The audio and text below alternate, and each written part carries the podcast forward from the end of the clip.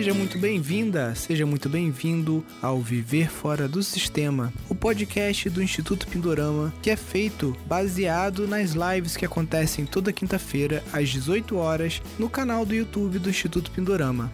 Neste podcast eu estarei sempre entrevistando, tirando dúvidas ou conversando com alunos do nosso curso de gestão de empreendimentos sustentáveis, também conhecido como o programa Viver Fora do Sistema. Então, sem mais delongas, vamos ao nosso podcast de hoje. Bem-vindo a mais uma live do Viver Fora do Sistema. Hoje a gente está aqui com o Felipe. O Felipe é um aluno do nosso curso de gestão de empreendimentos sustentáveis. Ele tem um sítio aqui no Rio de Janeiro ele vai estar contando um pouquinho para a gente da experiência dele lá no sítio, os trabalhos que ele vem desenvolvendo. Felipe, boa noite, tudo bem? Boa noite, pessoal, tudo bem? É, então, esse sítio, ele é uma herança de família, né? Meu bisavô começou ele, era uma fazenda de café, e depois com meu avô virou um sítio de muitas coisas, e já com, na era da minha mãe, nós já virou um sítio familiar. As, planta as plantações que tem ficaram um pouquinho, a gente reduziu, o engenho se acabou, mas temos aipim, tem abóbora, tem batata, tem cana, chuchu, abacaxi. A gente tem uma perda lá muito grande, que quando dá, dá tudo de uma vez, né? A gente doa, é, mas na maioria das vezes eu perco. Eu, eu dei agora 200 abacaxis lá, que, que deu no pé tudo de uma vez a gente não conseguiu consumir nenhum terço. E a minha ideia é beneficiar esses alimentos, botar eles ou transformar em polpa, é, conseguir colher eles e produzir, ter, ter eles agregado em casa para usar durante o ano, ou vender o excessivo. Né? A ideia, como eu estava tendo do aipim, que era já manter ele descascado, embalado a vácuo, congelado que a pessoa pode ver que ele está branquinho, que é um aipim muito bom. A gente consegue manter a qualidade dele, né, quando ele está congelado, não fica duro, não fica preto. E eu acredito que ele vai é, é 100% consumo, não tem a casca, não tem. Quando você limpa 2 kg de aipim, tu deve tirar aí umas 300, 400 gramas de casca, né? Uhum. Eu acho, eu acredito nesse tipo de, de produto. E eu tenho algumas dúvidas quanto a essas ideias, né? É, eu tenho aqui anotado algumas perguntas sobre tudo que eu tenho lá. É, uma, uma dúvida grande é o, o que fazer com esse abacaxi. Sim. É, eu aumentei, agora eu, eu, tentei plantar, a gente tem uma plantaçãozinha de 300 abacaxis, e eu espero que na próxima colheita eu já, já saiba fazer alguma coisa, ou transformar em polpa e congelar, ou fazer uma geleia em pote. É, eu vejo que geleia doce é muito legal, mas os potes são muito caros. Um pote de vidro novo, né? Transforma o produto num. Às vezes você tem um produto que é barato e o pote está saindo mais caro que o produto. Sim. É. Deixa Queria ver o que você sugere aí. Perguntar uma coisa, Felipe. É, fala, conta para o pessoal aonde que é o teu sítio, das características, assim, a altitude que ele tá, a cidade. Ah, sim, legal. Lá é Bicuda Pequena, é sexto distrito de Macaé, a gente está exatamente pela BR-101, no trevo de Rio das Ostras e de Rio Dourado. Ao invés de subir para Rio das Ostras, vai para a esquerda, está entrando para a Bicuda Pequena. Certo. É um pouco acima de Casimiro de Abreu, né? É lá, a altitude eu não sei ainda, cara, exatamente eu não sei. Eu tenho que começar a pesquisar isso agora. É, nós temos um sítio que é dividido em duas terras. Um é um alqueire e meio onde está a casa, é onde eu tenho abacaxi, tenho banana, tenho algumas coisas, e uma parte em cima da mata, que é no pé da mata, onde tem uma nascente, que nasce lá no terreno. A gente tem uma represinha já, coisa da época do meu bisavô, que já represa essa água, tem uma caixa d'água lá. Eu distribuo essa água por uma mangueira já de uma bitola grande que desce 3 quilômetros o terreno inteiro. É, eu tenho água em abundância, né? Na verdade, meu terreno nasce uma mina dentro e eu tenho na, um rio que passa ao lado. Um rio com cachoeira que passa ao lado. Entendi. É, na mata, nesse terreno da mata, a gente tem o aipim, eu tenho uma roça de banana, é, cana. já botamos feijão. É, a gente tem um, um, companheiro que trabalha lá no nosso sítio, que ele, é, a família dele já trabalhou para minha família, eles estão lá, eles são oriundos do local, e eles entendem muito do mato. Chama Erenilton. E ele, assim, você deve entender, ele é uma ferramenta assim, de uhum. trabalho impressionante, que ele, ele, ele fez a nossa plantação lá no final de semana agora, plantou mil e 300 covas de aipim, limpou o terreno e plantou tudo em um dia. Uhum. Então, eu tenho, eu estou tentando usar isso a nosso favor. É, botar, produzir esse aipim, de repente, se é viável construir um engenho novo para poder produzir um milho, produzir um aipim, ou se eu vou só ficar numa ideia, eu ainda estou meio pesquisando, eu estou na fase de pesquisa. Uhum. Mas o que do sítio poderia falar? Vamos começar pelo abacaxi, porque é um, é um, produto que ele, ele é mais fácil de trabalhar do que você, você pensa. O, você tinha comentado comigo antes também a questão do shiitake. O shiitake a gente pode falar um pouquinho mais para frente, só que a gente só vai saber a viabilidade de produção do shiitake no teu sítio depois que a gente descobrir a altitude dele porque o, o, o shiitake ele precisa de uma altitude mínima, entendeu? Ele no nível do mar, ele não consegue. É, entendi. Eu posso garantir que lá não é a nível do mar, uhum. mas também não é muito alto. Tá. Eu, nesse final de semana agora, eu tive lá medindo a umidade do local onde eu quero botar. É bem lá nessa nascente, que tem uma. Não pega sol, é muito úmido. O aparelho mediu 99% de umidade eu achei muito boa. Estava 19 graus. Legal, uma é, temperatura boa É uma temperatura que eu achei boa. No calor lá, faz é, chega a passar disso. Só que fora da mata. Dentro da mata, eu acredito muito que não passe nem dos 25 graus. Porque é um lugar que, qualquer época do ano que tu for, é frio.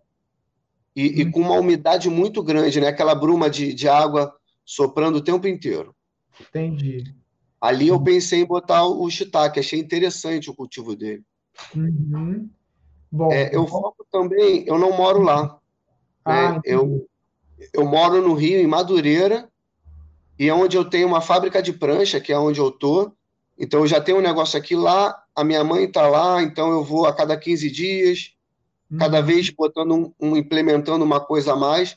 Então eu pretendo começar com coisas que a gente possa não estar é, constantemente lá que uhum. eu pensei na abelha, pensei no shiitake, mas a minha ideia sim é, é, migrar. Assim, minha aposentadoria vai ser viver no sítio. Entendi. Então, vamos, vamos começar pelo. Só uma última pergunta sobre o sítio. O sítio já tem um nome? Você já tem uma marca do sítio? Alguma coisa que vocês estão trabalhando? Ó, não tem o um nome. A gente chama sítio Rubem Costa porque era o meu avô, dono do sítio, mas não tenho nada registrado, marca, não tenho nada. Entendi. É, eu, eu agora que eu vi as questões legais de registrar a terra, tem um daqueles impostos que a gente já paga, ele está atrasado, e eu vou correr atrás agora da gente é, pagar tudo direitinho, porque eu gostaria de conseguir registrar como produtor rural. Eu acho isso interessante. Lá já é uma terra muito boa, tudo lá é orgânico, é, não, a gente nunca usou agrotóxico nem nada. É, não, nem remédio, na verdade. É, eu fui vendo o curso e a forma que o, o meu amigo lá planta é o que vocês fazem. Assim, só que ele tem a cultura do mato. Uhum. Então ele já planta ali daquele jeito, ele já usa o capim seco para poder cobrir, já planta o feijão junto com a mandioca, junto com a cana a nossa plantação, na verdade, é uma bagunça. Mas tem tudo, dá de tudo. O chuchu sai crescendo, trepando no, no mamoeiro e vai embora, entendeu? Então, e bota a bota e vai colher, é o que a gente faz. Sim. Eu penso em organizar melhor. O abacaxi eu organizei em fileiras agora. É, não sei muito, eu, talvez eu tenha plantado errado. Ele, ele, ele andou reclamando comigo, falou que eu fiz cova rasa me ensinou a técnica dele, que é uma enxadada só de quina. Então, eu já vou fazer um, um novo plantio é, desse abacaxi. E o que, que a gente pode fazer com ele? Legal, vamos lá. Vamos começar pelo. Vamos começar a descascar até o abacaxi aí. Aqui no Instituto, eu, aqui não é muito propício para abacaxi. A gente está a mil metros de altitude. Nossa temperatura anual média é bem fria, né? No verão aqui, no, no máximo dá tipo assim 25, 28 graus.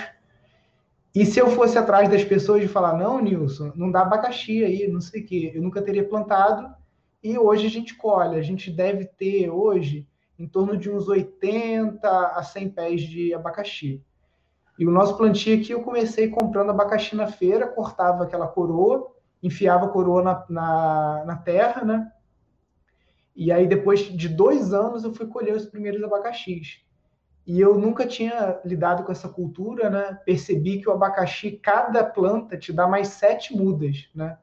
Em torno de sete a nove mudas. E aí Sim. eu falei assim, pezinho né? É, eu falei assim, caramba, a parada cresce em progressão geométrica, né? Porque você plantou 10, você vai ter 70, depois você vai ter 490 e a parada vai embora, né? E aí, aqui, o que, que a gente faz com o abacaxi? A gente tem um desidratador solar, então a gente não gasta energia elétrica, a gente descasca o abacaxi, corta ele em rodelinha, e aí você pode estar tá fazendo de duas formas. O abacaxi desidratado em rodela, ele é vendido no mundo verde, nessas lojas, tanto naquela gôndolazinha do agranel, né, quanto em pacotinho, cheio de, de plástico, de porcaria ali para poluir mais. Então, você pode estar oferecendo esse abacaxi nessas lojas, tipo Casas Pedro, sabe, que vende as paradas sim, de granel. Sim.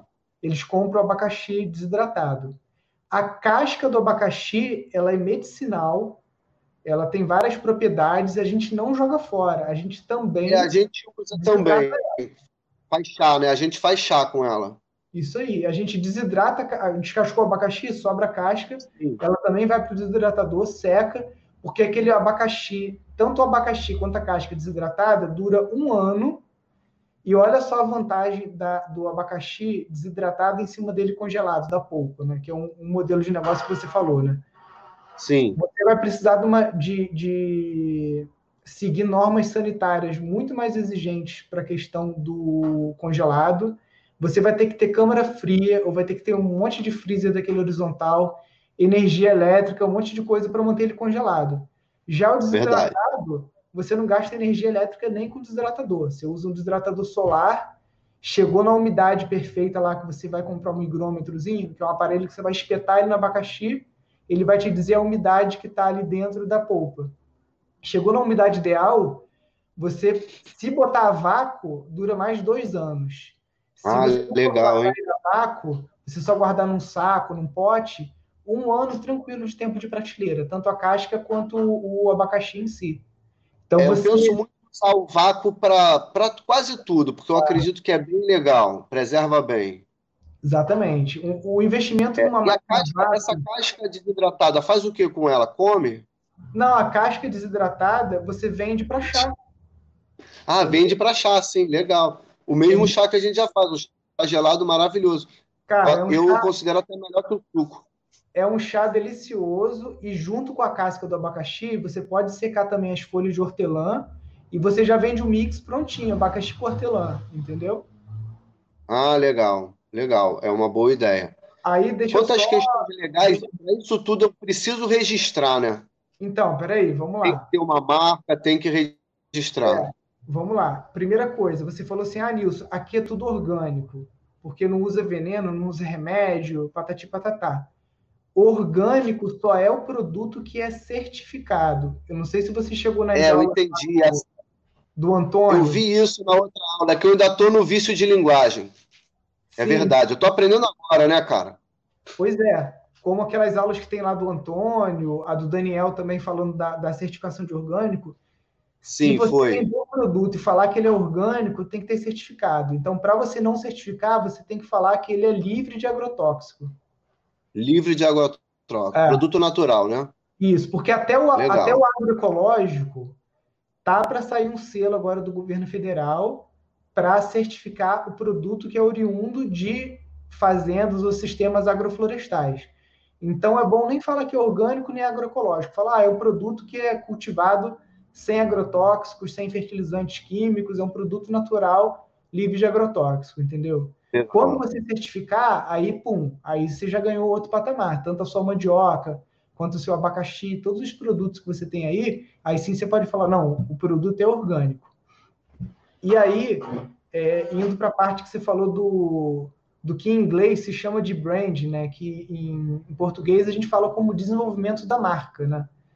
Sim. Você, você tem que pensar alguma coisa assim que você pode usar a própria pedra da bicuda como algum alguma coisa assim bem regional, sabe? É, eu já tenho é, produtos de bicuda. Eu tenho os nomes. Eu, assim, eu sou formado em marketing, trabalhei 15 anos no sistema Entendi. com marketing. É, eu entendo do, do, que tem que ser feito. É, só nunca fiz, entendeu? Então, assim, para a ideia, assim, eu tenho uma ideia de logo, uma ideia de tudo. A gente só está, assim, eu, eu só não vi ainda. Eu acho que, como, como eu comecei agora, é, ainda estou meio perdido. O que fazer primeiro? Se eu legalizo, se eu corro atrás. Então, eu ainda estou fazendo as experiências, colhendo fruta, fazendo geleia, tirando palmito. Estou é, tentando desenvolver algumas receitas, o que, que eu posso fazer com meus produtos. Agora, com essa luz que você me deu, eu já estava indo para esse lado de é, querer botar o, o aipim a vácuo. É, eu estava pensando no desidratador. É, o fumeiro funciona para isso? Fumeiro, que é um defumador? Defumador, é. Não, não, é outro sistema. O de é defumar bem... uma carne, de fazer um. um... Não, assim, não sei. O desidratador é outro sistema, mas ele é bem simples, você mesmo pode construir é, como você deve ter muito sol né, ali perto de Rio das Ostras, tem. tem. É, nem pensa em desidratador elétrico. No máximo, você pode botar um apoio elétrico no desidratador só para ajudar com a exaustão do ar úmido. Mas não Entendi. Desculpa, não precisa de resistência elétrica, nada disso. Você vai usar só o calor do sol. Basicamente é uma caixa de madeira com uma tampa de vidro em cima. É e legal ela... vocês. Entradinhas com tela para evitar mosquito e para ventilar, para circular o ar. Legal. É, nesse desidratador aí, nessa ideia, é, a gente tem uma quantidade assim que tu já. Eu tenho muita dificuldade com isso. O quanto que eu vou fazer, o tempo que leva aquilo. Às vezes eu estou lá sozinho, é, eu e minha namorada que estamos implementando essas ideias. Então, é, será que eu sou capaz de produzir os 300 abacaxis que eu vou colher? e vou perder alguma coisa, ou vou ter que colher em duas etapas. Então, eu, eu também estou sem ideia de tempo, assim, de, o tempo que eu levo para. Isso ainda está em pesquisa, né? O tempo que eu vou levar para desidratar. Quantos desidratadores você tem no sítio?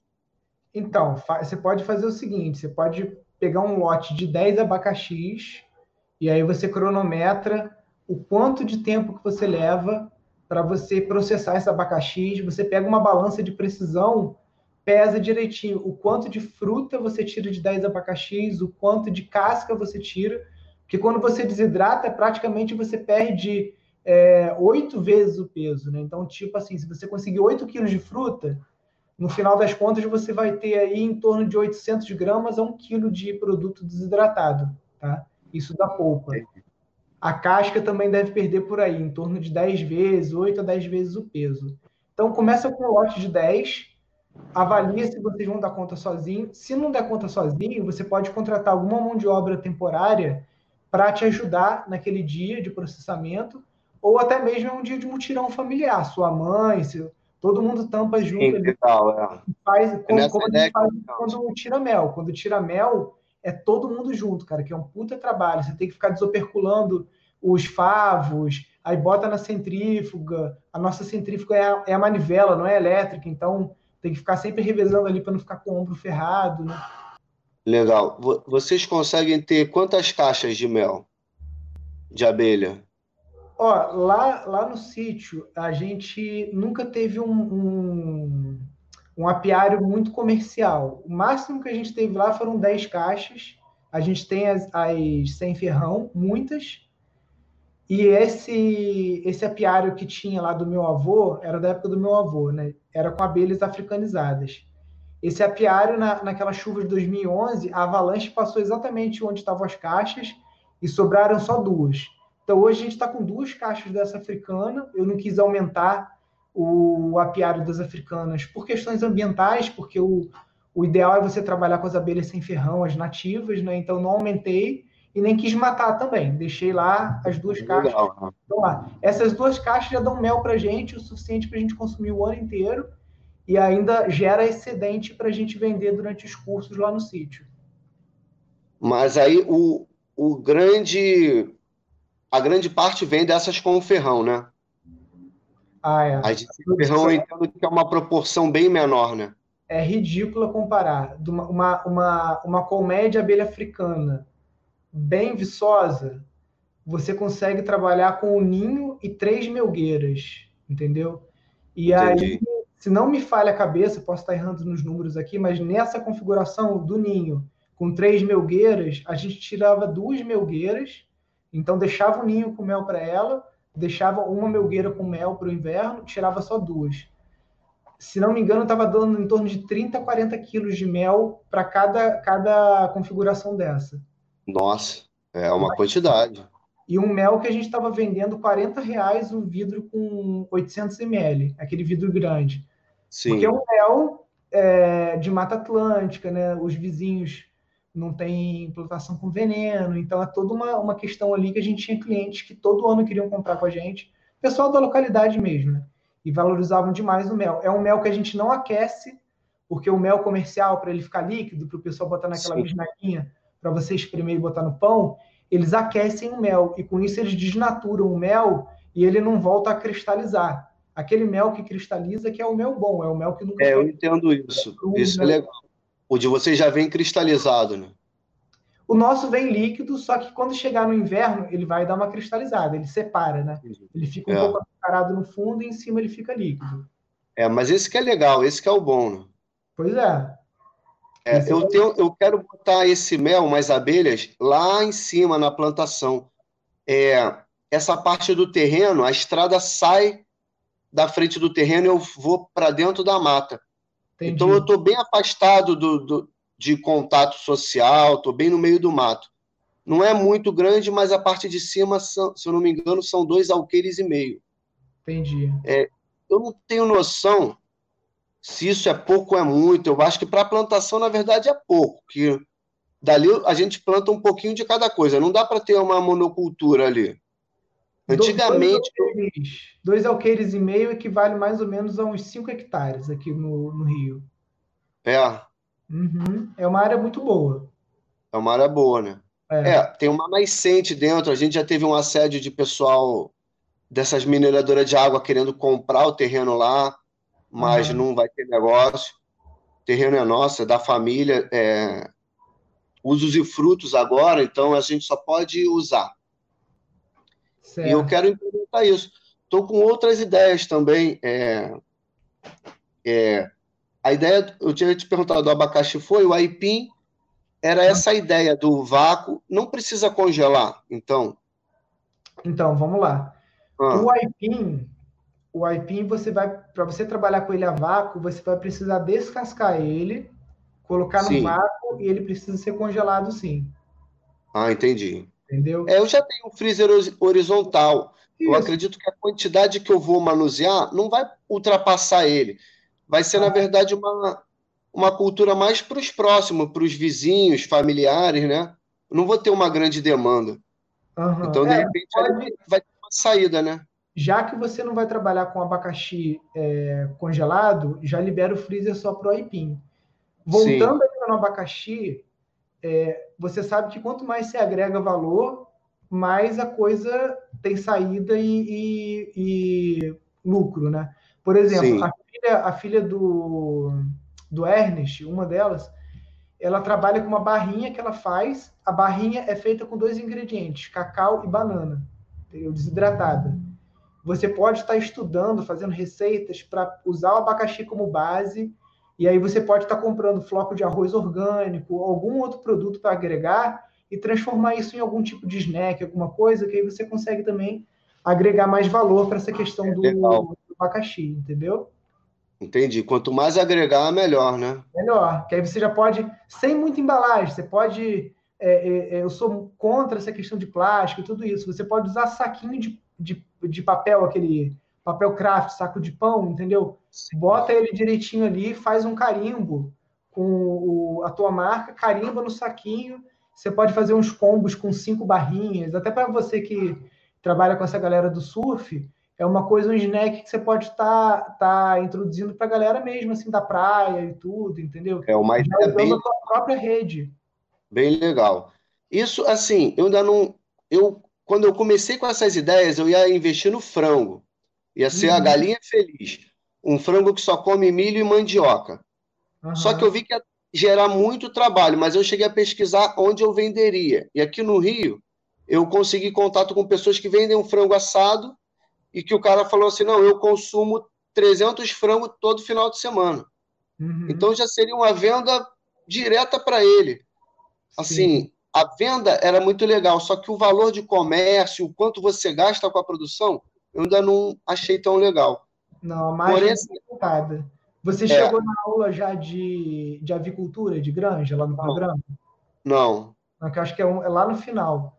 Só que aquela aula ali, ela tá mais voltada para a granja de galinhas poedeiras dentro do, do, da certificação orgânica. Entendeu? Entendi. E aí você, você ganha de duas formas. Você ganha com o ovo e depois você ganha com o corte também. Né? É, ah, legal. A gente aqui não trabalha com, com animais, mas a gente fez questão de colocar o, esse modelo de negócio lá também para a galera ver a questão da viabilidade. A nossa vizinha, ela tem é, frangos orgânicos, já trabalha. Olha, eu vou te falar que ela deve estar trabalhando com frango já há uns 10 anos já, entendeu?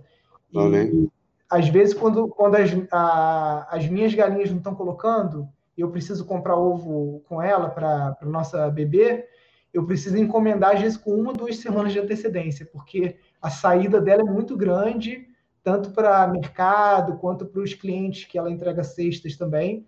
O, eu vou falar que o ovo ele é até mais lucrativo do que a carne. É, eu penso nisso. Lá tem na bicuda tem uma galinha, ela bota um ovinho bem pequenininho, meio azul ou meio verde, não sei se você já viu, com a gema muito muito laranja, um, um ovo muito gostoso. Mas a produção da galinha vai pedir que eu fique lá, que eu para cuidar todo dia e tal. A minha questão que eu queria chegar era que eu achei uma venda final legal. Eu tenho essa, essa assim, como tu falou lá no início, venda para esses mercados que vendem coisas naturais. É fácil acesso a eles? Tu chega na loja, é, eu sei que são franquias, cada gerente tem autonomia de decidir isso.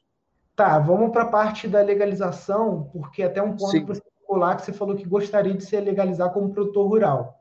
Sim para você se legalizar como produtor rural, tem uma série de restrições até para não haver, não haver fraude, porque o produtor rural ele tem uma série de benefícios do governo. Ele pode, ele pode se candidatar ao programa de, de apoio à agricultura familiar, né, o PRONAF, que é um, é um programa que ele dá incentivos através de taxas de juros muito baixas para você financiar veículos, maquinários, insumos, sementes, uma série de coisas. Então, para você ser produtor rural, você não pode ter o seu nome vinculado a nenhum MEI, nenhum CNPJ, você não pode ter carteira assinada, nada. Você tem que ser produtor Sim. rural. 50%, é, mais de 50% da sua renda tem que vir da produção rural, entendeu? Entendi. É, isso daí tá fácil de, de cumprir essas exigências. Aham. Uhum.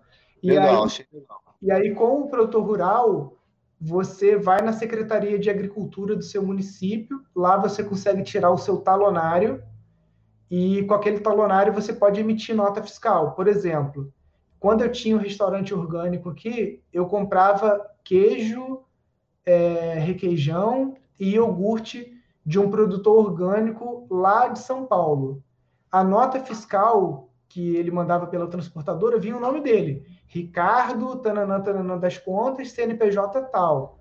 Mesma coisa com os ovos. Os ovos que eu comprava vinha com. É tipo o MEI, né? O MEI, o nome da pessoa, só que em vez de vir um CPF, vem um CNPJ. No caso do produtor rural, é a mesma coisa. É, eu uma tenho. Coisa, uma conquista do governo passado é que o ecoturismo também passou a ser considerada uma atividade rural. Então, por exemplo, se você tem um sítio que você está lá vendendo seu abacaxi, está vendendo sua mandioca, só que você fez uns bangalôzinhos lá de bambu gigante, uma coisa assim, você está perto de Rio das Ostras, e você começou a funcionar como um eco-hostel também. Aquele dinheiro que entra para o eco-hostel, aos olhos do governo, ele também é considerado receita de ecoturismo, entendeu? Ah, bacana. Rural. E aí, com isso, você consegue engordar essa conta de mostrar que a sua renda vem realmente da sua propriedade rural. Entendi. Porque, na verdade, atualmente, eu, eu tenho uma fábrica de pranchas, mas ela não tem nada legalizado. Eu uhum. tenho minha oficina, eu sou todos os profissionais, eu sou o shape, o lixador, eu faço tudo do início ao fim, considero que é um produto artesanal, uma escultura feita à mão, e vendo, eu já esbarrei em, em, lojas querendo comprar que eu precisaria ter, mas eu, não, eu nem quis me legalizar. Aos olhos do governo, na verdade, eu sou um desempregado há 10 anos e tenho uma Kombi. É uhum. isso aí. Então, assim, tem o sítio lá. Então, eu estou pensando o passo a passo melhor para essa legalização dentro da, daqueles aquela documentação que eu tenho que pagar, que ele cita lá, são quatro impostos, né? É, eu tenho que procurar aqui no Rio, né? tem alguma ordem que seria melhor? Primeiro eu tenho que fazer um registro de alguma coisa para depois ter outro. Então, o primeiro passo é você ir na Secretaria de Agricultura do seu município. Você está em Macaé, né? Então você vai ter que ir na Secretaria de Agricultura de Macaé. Lá, provavelmente eles vão te orientar para você com os documentos que você precisa levar, mas já te adianto, você vai ter que levar o comprovante do último ITR pago, é, talvez algum documento que você tenha do sítio. Se você tiver é, a latitude e a longitude, também às vezes eles pedem um croquisinho do sítio, todo esse material. Se você quiser participar do programa de aptidão ao Pronaf, né, é, é, desculpa, o programa de, de incentivo à agricultura familiar, né, que é o Pronaf, aí você vai ter que você vai ter que esperar um tempo produzir, vender essa sua produção do sítio até você conseguir ter 50% da sua receita proveniente do sítio e guardando os recibos. Pode ser recibo de mão, não precisa ser recibo fiscal. Você vendeu lá teus, teus abacaxi. De qualquer coisa que eu consiga fazer de lá. Eu tenho. Essa ideia do, do passeio lá, eu tenho a ideia de construir. Todas as ideias estão linkadas. É, esse lance do multirão que eu vi de vocês é sensacional, cara. Eu nunca participei, mas eu adoraria participar de um e receber. Eu tenho a ideia, eu tenho um alicerce lá em cima que era da casa antiga, de uhum. pedra, e lá eu quero construir a, a minha bambuzeria e é do lado do local onde era o engenho de farinha, movido a água. Uhum. Então, assim, já tem um cenário ali propício para a coisa. Então, eu penso em construir uma cabana lá, com uma boa cozinha, que eu possa receber pessoas para acampar, que esse terreno está fora do terreno familiar. Onde é o terreno familiar tem a minha mãe, com duas irmãs, são três donas, e nós somos três irmãos e dois primos, cinco herdeiros. Então, assim, lá é uma casa de veraneio, as pessoas vão, vão visitar. Então, eu estou querendo criar lá em cima um, um, departamento independente. E lá em cima a gente não tem luz elétrica. Então, eu penso, eu, eu já vivi assim lá antigamente, não tinha, era tudo no lampião. Então, acho que eu quero viver um pouco esse glamour de novo, deixar tudo no lampião, no fogãozinho a lenha, mas ter um espaço bom para receber pessoas, para ter essa troca de trabalho, né? Aprender e trocar as experiências. É, isso conta como o trabalho rural também? Se isso gerar receita para você e essas pessoas estiverem participando ali como tirão de plantio e tudo mais, gera. O ecoturismo é qualquer atividade, por exemplo, é, cama e café, o bed and breakfast. Né? Você recebe ali a pessoa e é, oferece o café da manhã e a hospedagem. Isso é considerado. É, se você der cursos lá, fizer vivências, tudo isso entra também para o rol de práticas da agricultura familiar dentro desse segmento de ecoturismo. Então, depois que você começar a juntar esses recibos, mostrar que você está conseguindo 50% da sua renda com isso, você vai pedir para um fiscal da Emater fazer uma inspeção na sua propriedade, fazer uma avaliação e ele vai emitir o documento de aptidão ao Pronaf. E com esse documento, aí você tem acesso a um site do governo, aonde você pode, por exemplo, ah, Nilson, eu quero comprar é, uma caminhonete. Você pode financiar pelo Pronaf, vai pagar isso aí em cinco anos, com uma taxa de juros, eu acho que de 4% ao ano. Que você quiser comprar, sei lá, bomba para irrigação, cano. Isso é muito interessante, muito. Quiser, entendeu? Aí, outra pergunta: o que eu estou investindo agora? Eu fui lá e comprei não sei quantas mudas, eu tenho um recibo. Eu comprei uma máquina, agora comprei uma motosserra. É, toda hora eu compro um, uma roçadeira, eu quero comprar uma roçadeira agora. São máquinas caras, né? Uhum. Se eu juntar esse recibo, isso tem algum efeito também lá depois para essa questão fiscal do. Talvez eu não esteja ganhando dinheiro, mas eu já provo que eu estou ali, que eu estou vivendo ali, né? É, eu guardaria isso tudo numa pasta para mostrar na visita do, do fiscal da Emater. Eu acho que seria uma boa, uma boa documentação, assim, até para mostrar uma organização, né, que você está ali guardando tudo direitinho. Bacana, bacana. Vamos falar do shiitake agora? Vamos, vamos sim. As dúvidas que eu te falei assim, Felipe, para tudo, não compra nada do material. Isso. É, a gente fez aqui vários, vários ensaios com a questão do shiitake. A gente já está há sete anos trabalhando com shiitake lá no Instituto. Já testando todas as metodologias que, que você imaginar. A metodologia de você usar a pistola com inoculador e a parafina, que é a mais antiga, aquilo ali é uma metodologia para, tipo assim, você ser meio que autossuficiente na produção de shiitake você conseguir produzir tua semente e tudo mais. É um processo Entendi. nipônico, japonês, exige muita dedicação. Você tem que ter praticamente uma área que é 100% limpa, tipo quase cozinha de laboratório, sabe? E a gente chegou a desenvolver isso aqui. Só que o tempo de inoculação das toras, ele é 10 vezes mais lento do que a outra metodologia que foi inventada no início dos anos 2000, que você não precisa de pistolas de inoculação, nada disso. Você precisa da broca, aquela broca que já fura exatamente o tamanho da cavilha, um martelo Sim. e as cavilhas. Acabou, a cavilha inoculada. A cavilha, Na cavilha, então. Então, a cavilha inoculada a gente compra em um laboratório em São Paulo, de um pessoal que é, é, o nome deles lá, eu não sei, desculpa a ignorância se é chinês, japonês, mas você vê que eles são pessoas que são é, orientais, né?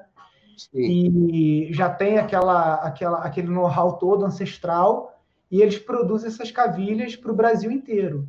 Quando você ligar para lá, eu vou te passar o WhatsApp deles, e encomendar, a primeira coisa que eles vão te perguntar é qual altitude. Então, por isso que você tem que saber isso primeiro para mandar para lá, porque a espécie de um aparelho que mede, né?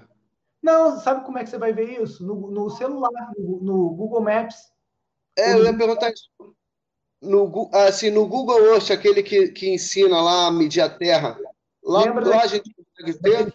O segundo módulo do curso? Sim. Então, é, entra no segundo módulo do curso. O Google Earth agora ele está com uma versão web. Você nem precisa baixar o programa. Então, você entra ah, na versão web, vai pela estrada ali, localiza o seu sítio quando você botar o mouse em cima, embaixo da tela aparece a altitude, entendeu? Ah, bacana. Bacana. Amanhã eu já vou te falar essa altitude. Maravilha, porque aí você faz o seguinte, você liga lá para a Fang e aí fala altitude, explica mais ou menos onde que é, para ela ver se ela tem uma espécie de shiitake adequado para sua região.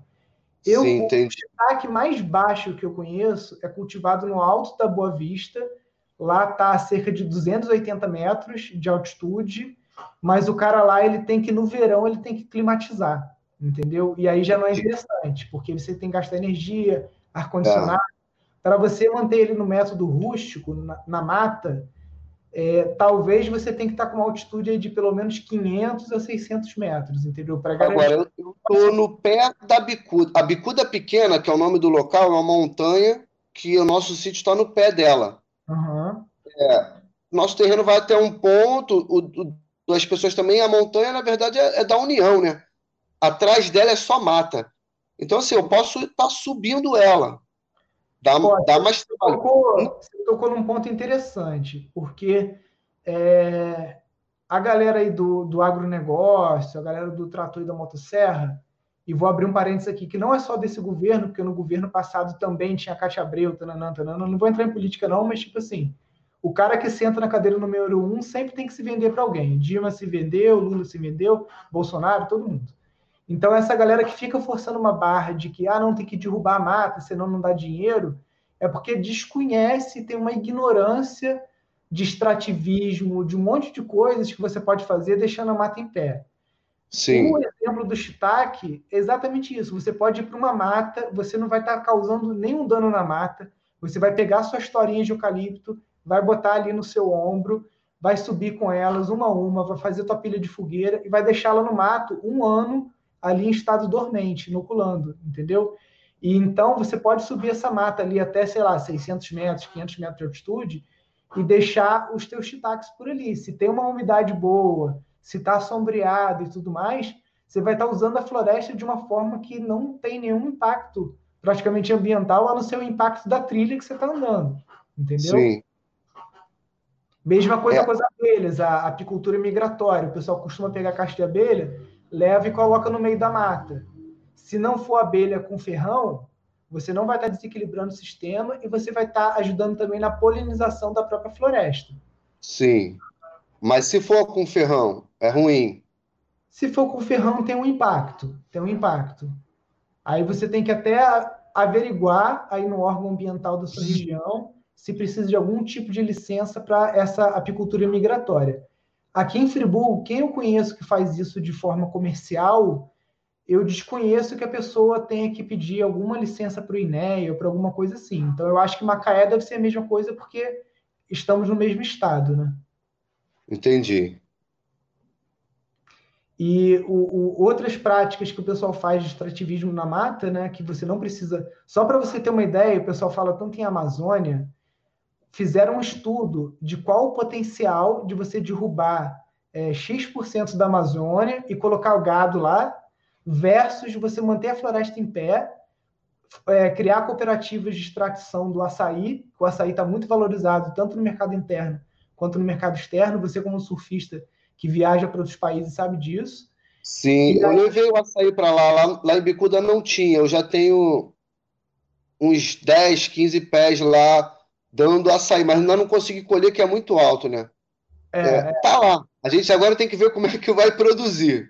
É, tá lá, tá alimentando a fauna, né? É, atualmente eu, eu tô tentando, é, eu tiro muda dele, eu pego as bolinhas que caem, limpo, mais, mais é, menos da metade que eu planto dá, mas o que dá eu já vou separando, vou replantando, uhum. e eu tô ele na cerca, né? Ao longo da cerca lá do sítio.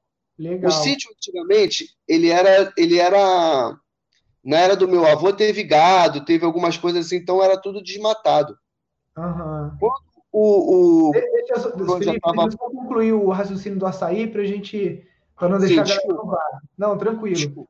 Aí o seguinte: esse estudo que fizeram lá da, da Amazônia chegava ah. na seguinte conta no final: se você derruba aquele X número de hectares, você vai conseguir aumentar a balança comercial do Brasil em 9 bilhões de reais colocando gado.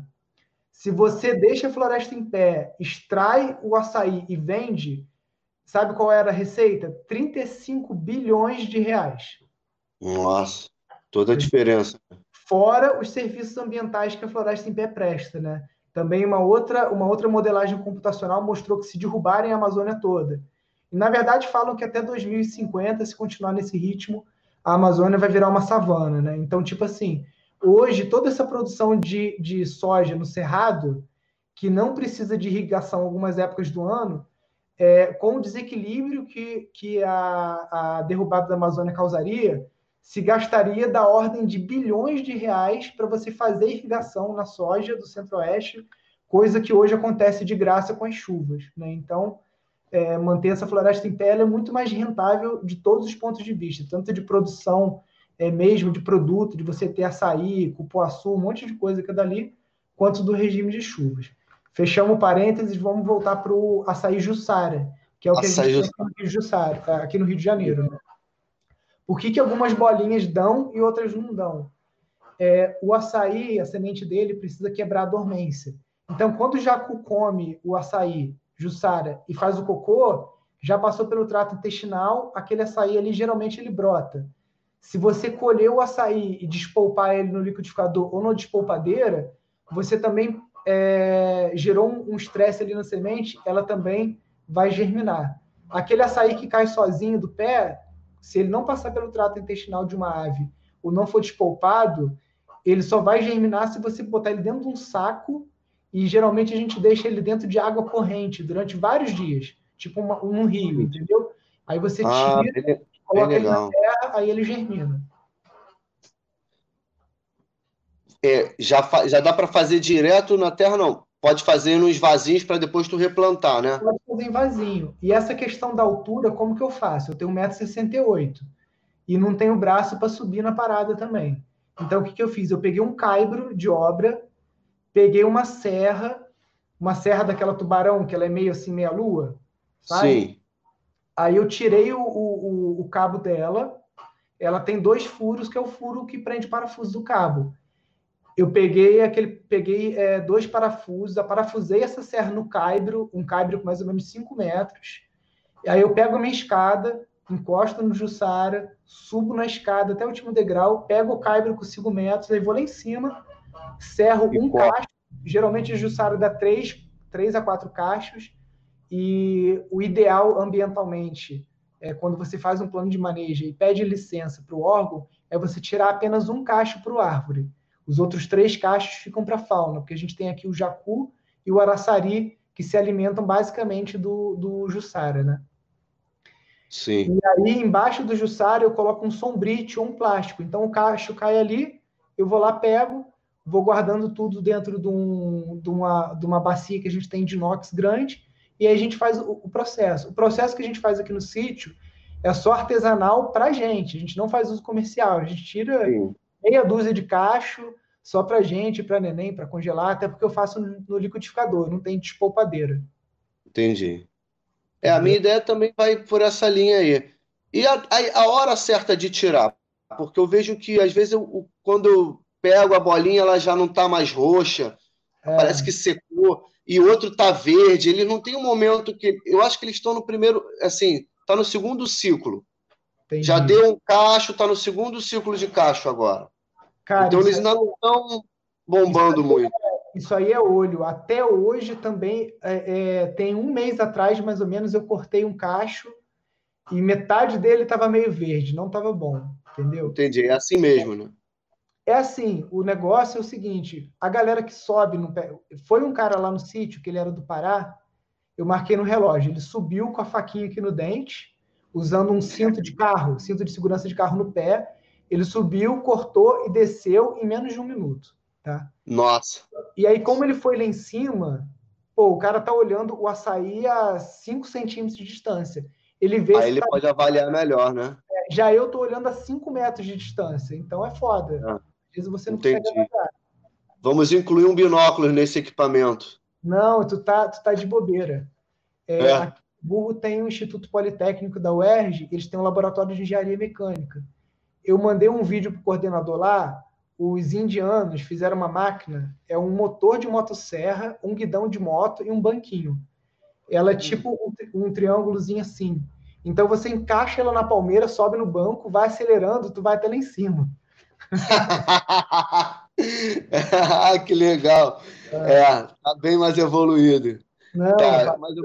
Eles usam isso lá na Índia, ali em Tamil Nadu, aquela região, para colher coco, entendeu? É, há 10 anos atrás eu subia num coqueiro, mas agora eu tô com 42, é. quero, prefiro não arriscar mais. Pois é, também. Até porque é. ele que teve lá no sítio é uma família de paraenses. Eles estão aqui em Friburgo há muito tempo e eles fazem a coleta de Jussara comercial aqui. Um dos filhos dele subiu no Jussara, o Jussara estava podre, ele não viu, ele caiu lá de cima, cara, fraturou costela, fraturou braço, um monte de coisa. Porque ele não viu que a Jussara estava é, deu cupim, alguma coisa, e o tronco estava podre. Tá vendo? É perigoso, né? Perigoso. Hoje ter a ideia de montar de bambu uma. Em volta dele um andaime fixo. Para eu subir lá em cima. Mas é porque eu tenho mais ideias do que tempo para fazer as coisas, né? Cara, a escada com caibro é muito prática. Você bota a muito escadinha pela escada de alumínio, ela já te ganha 10 metros, mais é. o caibro já vence 5 metros e acabou. Que geralmente aqui, aqui em casa, os açaís têm em torno de 18 a 20 e poucos metros, que a gente estava num lugar muito frio. Lá em Penedo, eu trabalhei lá um tempo, lá está 500 metros de altitude, ali perto de Visconde de Mauá. Lá Sim. os açaís, tipo assim, o, o, tronco já é muito mais grosso do que aqui em Friburgo e muito mais alto. Lá teria que usar uma escada bem maior e talvez um uma, uma, serra né, bem maior. Mas funciona, tanto que lá em Visconde de Mauá, ali na serrinha do Alambari, tem aquele projeto do Jussaí. Você já deve ter comido, que tem nos mercados todos do Rio uns potinhos de açaí com cambuci, com frutas da Mata Atlântica. Não sei se você já viu. Não, não vi. Eu sou meio tapadão nessas coisas. Uhum. Não, é eu, mais sou... de entrar em mercado e tal, é. Eu vou Meu mercado é lá no mato. Eu vou poucas vezes no Rio. Aí quando eu vou, eu quero ver o que, que tem de orgânico, de novidade e tal. Sim. Aí esse Jussaí é uma das paradas que eu encontrei lá no Norte Fruit. Ah, bacana. Ó, eu tô com mais ideias, as perguntas aqui em relação ao shiitake. É. Ah. Então, essa, esse método da cavilha vai ser o mais legal. Eu tenho que de, primeiro identificar lá a altitude. Isso. É, uma quantidade inicial, assim, eu, eu entendi que eu tenho quando eu vou comprar uma árvore, a minha outra dificuldade, a maior pergunta que eu tenho é essa: onde conseguir essa árvore? Porque eu estou ligando, estou pesquisando pela internet, eu não acho, eu acho quem está vendendo a tora, quem vende, mas não acho ninguém que vai cortar para mim no momento. Então, vamos lá é, primeiro ponto aí que você tinha até me perguntando, perguntado antes pelo WhatsApp, né? O quanto fazer que você vai dar conta sem ficar maluco, lembra que tu me falou assim? Sim, é, isso então, aí. Vamos lá. Cada, cada árvore de eucalipto que você cortar, porque você não pode derrubar um eucalipto muito velho, é um eucalipto com 3, 4 anos de idade. Porque é, eu entendi. Tá, é, a tora tem que estar tá fininha, ela tem que estar tá com um palmo Sim. no máximo, em média, né? Cada árvore dessa que você derrubar vão dar 10 toras de um metro. Tá? Saquei. Beleza. E aí você tem que inocular elas em três dias. Em três dias, entendi. É. E a gente aqui, em três pessoas, Sim. Consegue, consegue inocular 50 toras num dia, ou seja, cinco árvores suave, sem se estressar, sem trabalhar. Três pessoas trabalhando. É. Bacana aonde você vai buscar esse eucalipto? Como você está perto de Friburgo, eu acho que tu vai ter que, tipo assim, pegar uma caminhonetezinha, porque 50 toras de eucalipto cabe numa Fiat Strada, numa Saveirinho, entendeu? Cabe numa Kombi? Cabe numa Kombi, tranquilamente. Eu tenho a Kombi, eu tenho a Kombi. Pega a Kombi, sobe, porque passo de Lumiar, de Lumiar para cima ali, que você tá perto, cara, é eucalipto pra caramba, infelizmente, entendeu? Então, Ali você pode, pode conversar com alguém, assim que você vê na beira da estrada, perceber que é um eucalipto que está jovem ainda, conversa com o cara e para você ter ideia de, de quanto que vai te render em dinheiro cada tora dessa, até para você poder negociar com ele, de cada, de cada pedacinho desse de um metro, você vai colher ao longo do ciclo todo do shiitake um quilo e meio de shiitake. Entendi. Cada quilo de shiitake é em torno de 40 reais, tá? Então é Sim. como se cada, cada pedacinho de um metro vai te dar 60 conto. Entendeu? Entendi. Em um ano. Custo? Você vai ter o custo da cavilha e você, você vai ter o custo inicial da broca. A broca custa 120 reais, uma furadeira. Sim. O saco de cavilha, cada saco de cavilha, a gente inocula em torno de 10 árvores. Então, para 50, é, 50 pedacinhos, você vai precisar de 5 sacos, mais ou menos. Esse saco você pode manter ele na geladeira até 30 dias, tá? O, o saco com a cavilha inoculada. Ah, legal. Tá? Essa, e, e vocês não têm um contato, alguém que já vendeu essa árvore para esse, esse intuito?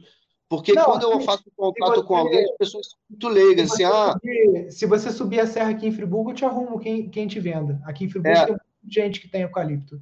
Eu vi que do meu sítio eu chego aí pelo meio do mato. Tem uma estradinha que eu chego aí, eu chego no Sana. Tem entendeu? Sim. Eu chego no Sana, dá, eu vou. É que deixa essa pandemia acabar que eu vou aí. Vem sim, vem sim. Só que essa estrada só dá para passar no inverno. No verão ela fica aquela lama pura. É, ah, entendi. Tá bom? Deixa eu lembrar, agora vamos falar do bambu gigante também, que eu acho outra sim, coisa que é, Até a equipe do Globo Rural tá, tá essa semana lá no Instituto. Acredito que daqui umas duas, três semanas vão passar as reportagens que eles estão gravando. Toda em cima da questão do bambu como geração de receita para o produtor rural, né? Então conta para a galera aí o que, que você anda fazendo com o bambu. É, então, com o bambu, a gente começou a desenvolver. Eu vi essas plaquinhas, né? Tábua de carne, e eu comecei a perceber que ficava muito leve. A gente sabe que o bambu tem uma dureza sensacional, contra a fibra dele, você não quebra na mão. Como aqui nós somos uma fábrica de prancha, eu comecei a desenvolver as quilhas. Quilha de prancha de bambu. Aqui, ó. Muito legal. Aí a gente faz um cortezinho assim, aqui é o início, né? Tá vendo? Ela só a placa colada. Eu já cortei ela, eu já, eu já lixei, é um trabalho todo manual. Estou com dificuldade de achar o centro aqui. Aí. É um trabalho todo manual e eu comecei a perceber que com essa placa a gente pode fazer diversas coisas. Eu tenho um amigo que é surfista, é meu parceiro aqui na oficina, que ele trabalha com construção, obras e ele faz cozinha, essas coisas de armários, né? Armário planejado. E a gente está com a ideia de vender o bambu para pegar o bambu para poder produzir essas placas. Fazer uma porta de armário. É, ele já trabalha com drywall, então a gente vai criar uma medida que se encaixa no drywall. Tu pode substituir a placa de drywall pelo bambu. E a nossa ideia é cortar é, tábua de carne, utensílios né, no geral. E eu já estou testando muita coisa. Agora, as quilhas, eu lamino, né? Eu boto resina, essas não estão prontas ainda, elas ficam brilhosas, eu boto bastante, eu boto duas camadas de tecido com resina e ela fica altamente impermeável. E também é uma cola muito boa. Agora, para fazer outros utensílios, eu não sei se a cola que eu estou usando é legal, porque eu uso uma cola de madeira, essa amarela, ou é profissional. Uhum. Ela cola muito bem a gente faz uma força assim na mão, não quebra fácil, mesmo na direção da cola. E aí agora eu vou fazer essa placa de três dedos, assim, mais ou menos, a gente vai encaixar uma na outra para que fique mais alto e a gente possa emparelhar na máquina. A minha pergunta é: o melhor tratamento que eu dou nesse bambu para fazer isso? Que eu percebi que o da do produto químico é muito legal que mergulha ele. Aham. Uhum. Pô, até essa reportagem do, do Globo Rural a gente vai mostrar passo a passo. É, que, que hoje eu te mandei no WhatsApp, lá em vídeo, né? Da, Sim, foi. Muito bacana. Você basicamente vai precisar usar só o octoborato de sódico. Né? Fala assim: caraca, Nilson, que porra é essa? É um veneno muito bravo, não sei o quê. Sabe o sal de cozinha? Sim. É três vezes mais tóxico do que o, o octoborato. Antes que a Nossa. galera que eu tô te recomendando é. veneno. Só que o que, que o octoborato faz? Ele vai mudar o gosto do bambu, então ele vai ficar menos atrativo para a broca, e se mesmo assim a broca resolver comer o bambu, ela vai morrer com as suas, o seu trato intestinal dilacerado pelas moléculas de boro. É uma morte Nossa. muito triste. Muito triste. aí, aí, é, a, a, eu tenho que cortar e já tratar. A gente faz essas. Eu vou. Depois vou te mandar fotos e tudo. Vou ver se eu posto depois nos comentários aqui do, do YouTube é, o link. Cara, lá em casa a gente fez os puxadores das gavetas com esse bambu laminado, é, as portinhas de uhum. armário. Cara, fica um luxo. Você sai fora do MDF, dessas porcaria toda, e fica uma parada que você faz com o material do teu sítio, né, cara? É muito maneiro. Muito maneiro. A, a pia que você me mostrou é alucinante. é alucinante. E a, é. aquela resina, sabe que resina que é? Epóxi? Não. Poliéster? Não, vegetal. Resina vegetal de mamona. Resina vegetal de mamona. Tem um problema só, a resina de mamona. Ela, é, ela é amarelada. Ah, entendi. Ela já vai dar um tom. É, ela, ela não é translúcida, ela é bem amareladinha, entendeu? Bom, mas ela deve aceitar pigmentação também aceita. O pessoal já botou aquele pó xadrez, aquele líquido em gotas. Cara, o nego fez umas estruturas para uma rave, a parada ficou toda psicodélica, porque essa resina, além de ser meio amarelada, ela é alto brilho, ela não tem fosca. É assim, de. Então o pessoal botou vermelho, verde, não sei o que, aí fica aqueles bambu vermelho, cara. Fica uma parada bem. Ela, ela entra catalisação nela ou tu passa e ela seca natural? Entra catalisação, componente A, componente B, e você tem 15 minutos para usar. Tem que fazer aos pouquinhos que ela, ela, ela engrossa muito rápido. 15 minutos é uma delícia. A minha aqui são quatro. É, não, 15 minutos ela tá igual uma rodinha de skate. Entendi. É, eu, em quatro ela, minutos a minha tá em ponto de gel e não dá mais para mexer. Entendi. Essa resina, na verdade, ela é um poliuretano vegetal. Poliuretano. Ah, legal. É de fácil acesso? É de fácil acesso. A gente compra numa empresa em São Paulo chamada Imperveg. Ah, legal. O engenheiro químico lá se chama Donizete. Aí você explica o uso que tem, porque ele tem resina dessa para barro, tipo assim, você fez uma, um domo de hiperadobe. Aí você quer impermeabilizar o domo de hiperadobe. Você passa essa resina, você vai Sim. ter um domo, um, um domo, de terra brilhoso. É, ah, se você quiser é. impermeabilizar madeira, é outra resina. Por incrível que pareça, eu sou escultor de argila também formado, cara. Eu, eu adoro isso, esculpo, faço diversas peças. É, mas é um hobby, né? Não dá para ganhar dinheiro com isso.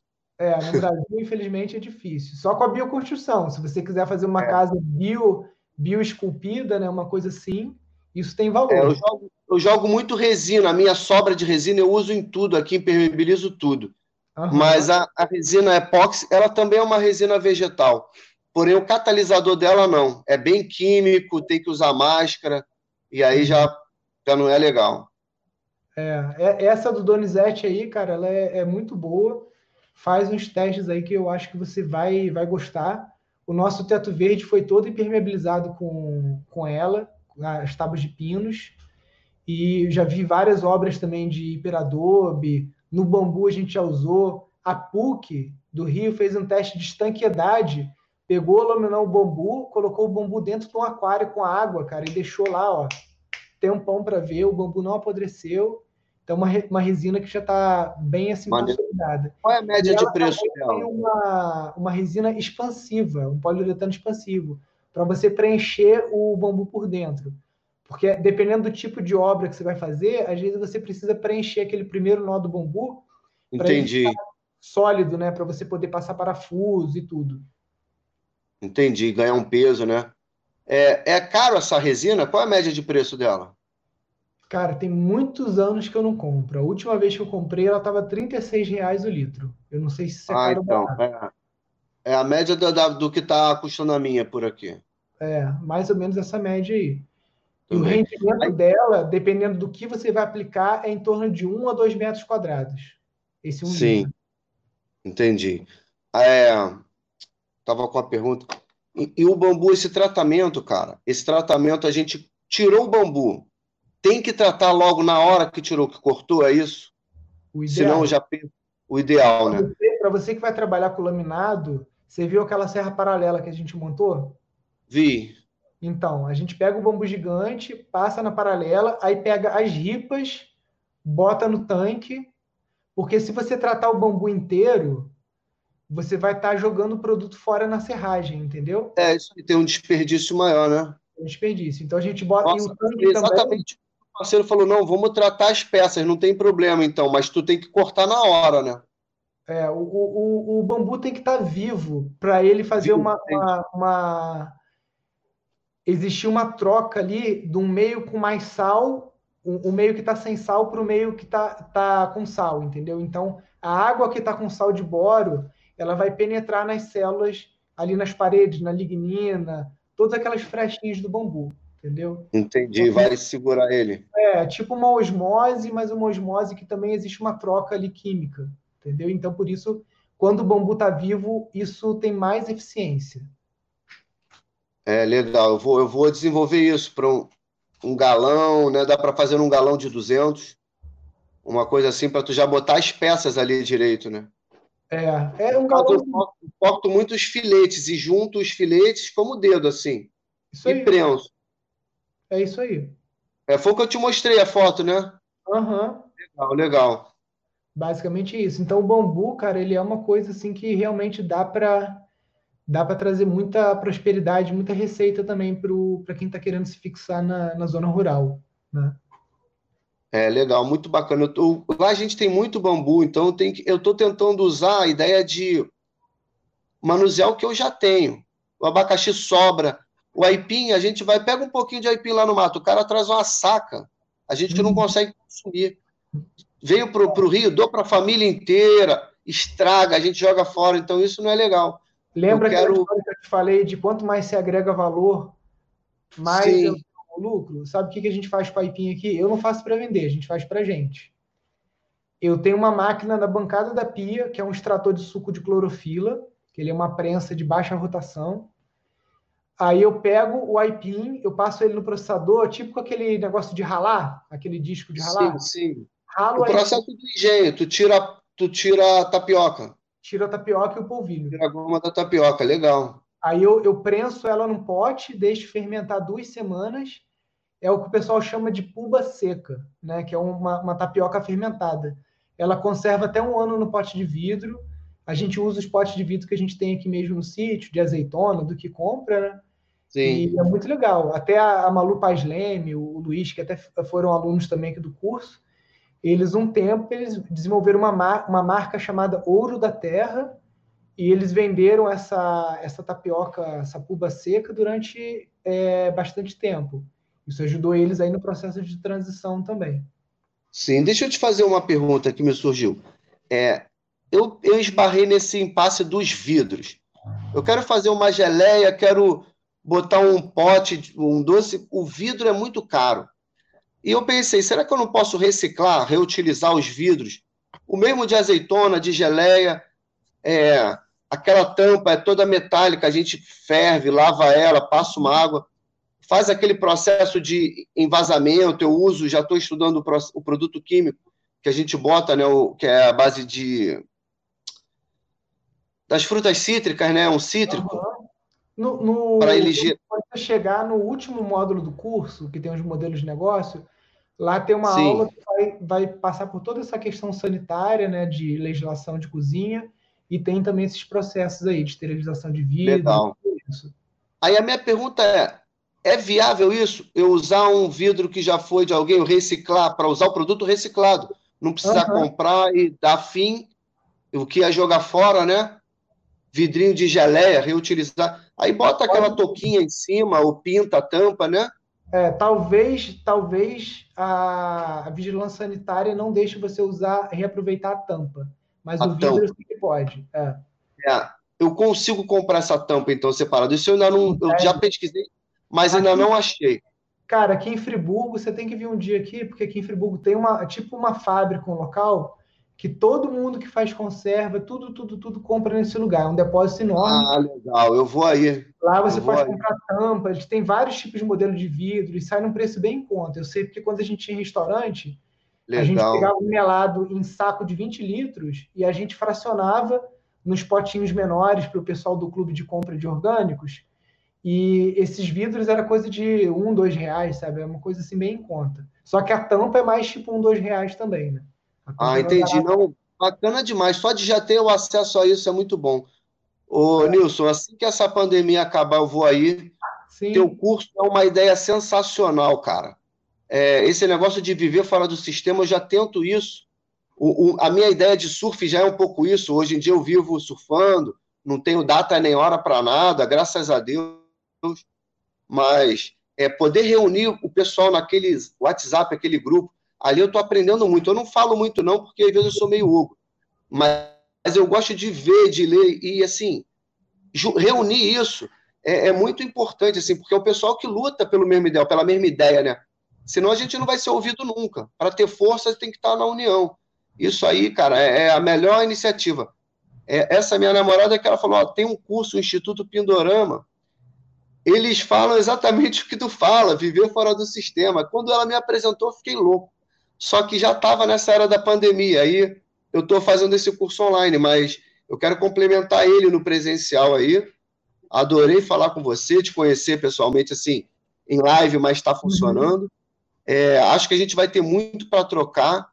É, assim que der, eu vou aí visitar para a gente ver esse bambu, ver esse teu bambuzeiro aí, como é que fala o a bambuzeria. Bambuzeria. Sensacional, cara. Tá tudo muito bacana. Quanto tempo vocês estão aí no mato? Cara, esse sítio aqui, daqui a, a 10 anos, ele vai fazer, vai fazer 100 anos que está com a família já. Ah, legal. Eu estou lá no sítio há 11 anos. Bacana. É, eu tenho que ir para o sítio logo. O nosso sítio eu não sei a data, mas eu tenho uma mesa lá nele que meu bisavô fez tem mais de 200 anos legal. de madeira, da mata. Então é ah, é mais ou menos a idade do sítio. Não, muito legal, cara. Muito... O, o, meu avô, ele caçava na bicuda. Ah, ah. Ali era um dos, um dos pontos de caça, né? Naquela época, galera. É verdade, caçava, é sim. As coisas todas, né? Todo mundo caçava ali, verdade. Muito é. bacana. Legal, Felipe. Te agradeço muito, pessoal. Não estou acabando a live agora, eu só vou liberar o Felipe e aí eu vou entrar aqui nas dúvidas, que tem um monte de comentário aqui da galera perguntando sobre permacultura, um monte de coisa. Então eu vou entrar uns 20 minutinhos aqui respondendo dúvida. Felipe, foi um prazer enorme falar contigo, foi uma live muito rica, prazerzão. A gente com certeza vai trocar muito ainda lá pelo WhatsApp, né? É, essa é uma coisa que, que eu faço questão de estar sempre acessível para os alunos do, do programa, porque o sucesso de vocês, cara, é o, a nossa maior alegria, a nossa maior motivação, né? Saber que de alguma forma a gente contribui para que as pessoas possam tornar esse sonho realidade, né? De ir morar na zona rural. É isso é, aí. Eu já tinha esse projeto, já, já funcionava, e uh, eu conheci uma pessoa maravilhosa que me apresentou vocês, que é minha namorada, a Priscila, e se não fosse ela, eu não ia estar aqui. Então, assim, eu, eu devo a ela estar aqui. Ela e ela já tem, ela trabalha. Né? É, um beijo, amor. Ela deve estar tá vendo, ela está vendo. Ah, tá Mas é, é, ela, ela trabalha com a prefeitura, ela, ela toma conta dos parques da prefeitura aqui no Rio. Então eu consigo com ela doações de mudas da prefeitura que eu estou levando para o sítio, é, coisas que eu não tenho lá, mamão do mato, Palmeiras diferente. Então, eu tô, tô realmente fazendo um movimento bem legal, assim. Legal. A gente ainda vai ter muito a trocar mesmo. Obrigado aí, atenção. Obrigado. Esclareceu todas as minhas dúvidas. Vamos responder o pessoal aí. Obrigado mesmo, Nilson. Junto, querido. Obrigadão. Daqui a pouco a gente se fala no WhatsApp lá. Falou, valeu. Um abraço. Pessoal, obrigado aí quem ficou até agora. Eu vou dar uma subida aqui na, nas dúvidas, começar pelas primeiras aqui. É, Estou vendo aqui as dúvidas do YouTube e do Facebook, tá? Lá em cima, a Patrícia perguntou se o desidratador que a gente usa foi a gente mesmo que construiu. Patrícia, eu tenho um desidratador construído pela Pleno Sol, que é o Nicolau, que faz esses desidratadores. É um equipamento bem legal. É, o custo dele, pelo menos na época que eu comprei, não era muito alto. E a gente também já fez alguns de madeira e vidro, que funcionam também muito bem. Então a gente usa os dois, tanto os feitos de madeira de pinos e, e vidro temperado, vidro que a gente compra em ferro velho, quanto esse do Nicolau. Tem mais uma dúvida da Patrícia aqui. Ela tem uma chácara com 5 mil metros quadrados no interior de São Paulo, com mina no fundo do terreno. Por onde eu começo? cria, é, criar algo que me gere renda à distância. Não vivo em São Paulo, mas posso ir uma vez por mês lá. Patrícia, é, coisas que não precisam de uma lida diária, o que eu posso recomendar para você começar assim mais prontamente é o shiitake e o mel. São as duas coisas assim que não tem muito muita demanda de você estar tá tendo que trabalhar ali todo dia, tá? O Felipe aqui está falando que acha legal esse papo de geração de renda, pois é um gargalo atender o mercado, né? É... Então, Felipe, aí a gente tem que até pensar na lógica da permacultura, né? A permacultura não é só, vivo repetindo isso, não é só teto verde, bioconstrução e sistema agroflorestal, né? Ela tem métodos é, econômicos, culturais, uma série de coisas ali para ajudar a gente a resolver os problemas da nossa sociedade. E o consumo local é um deles, né? Então, essa logística, a gente pensa que a logística é complicada quando a gente quer vender para outro estado, para outro município, e a gente sempre tem um mercado local que tem uma demanda. A gente só tem que gerar o conhecimento do nosso produto, saber colocar também no mercado uma coisa que tem demanda e que tenha qualidade também. Com isso, a gente não tem problema de, de escoar a mercadoria. As pessoas, se você tem um produto bom de qualidade, as pessoas vão no sítio buscar, para você ter ideia, que é o que acontece com alguns amigos que eu tenho. O Juca Rodrigues está perguntando se o desidratador solar também funciona para o shiitake. Então, eu não sou nutricionista nem nada disso. Uma vez eu li que quando você pega o cogumelo shiitake e coloca ele no sol, ele o metabolismo dele faz alguma coisa no cogumelo que eu não, não sei é, explicar, não sou biólogo, não tenho conhecimento disso.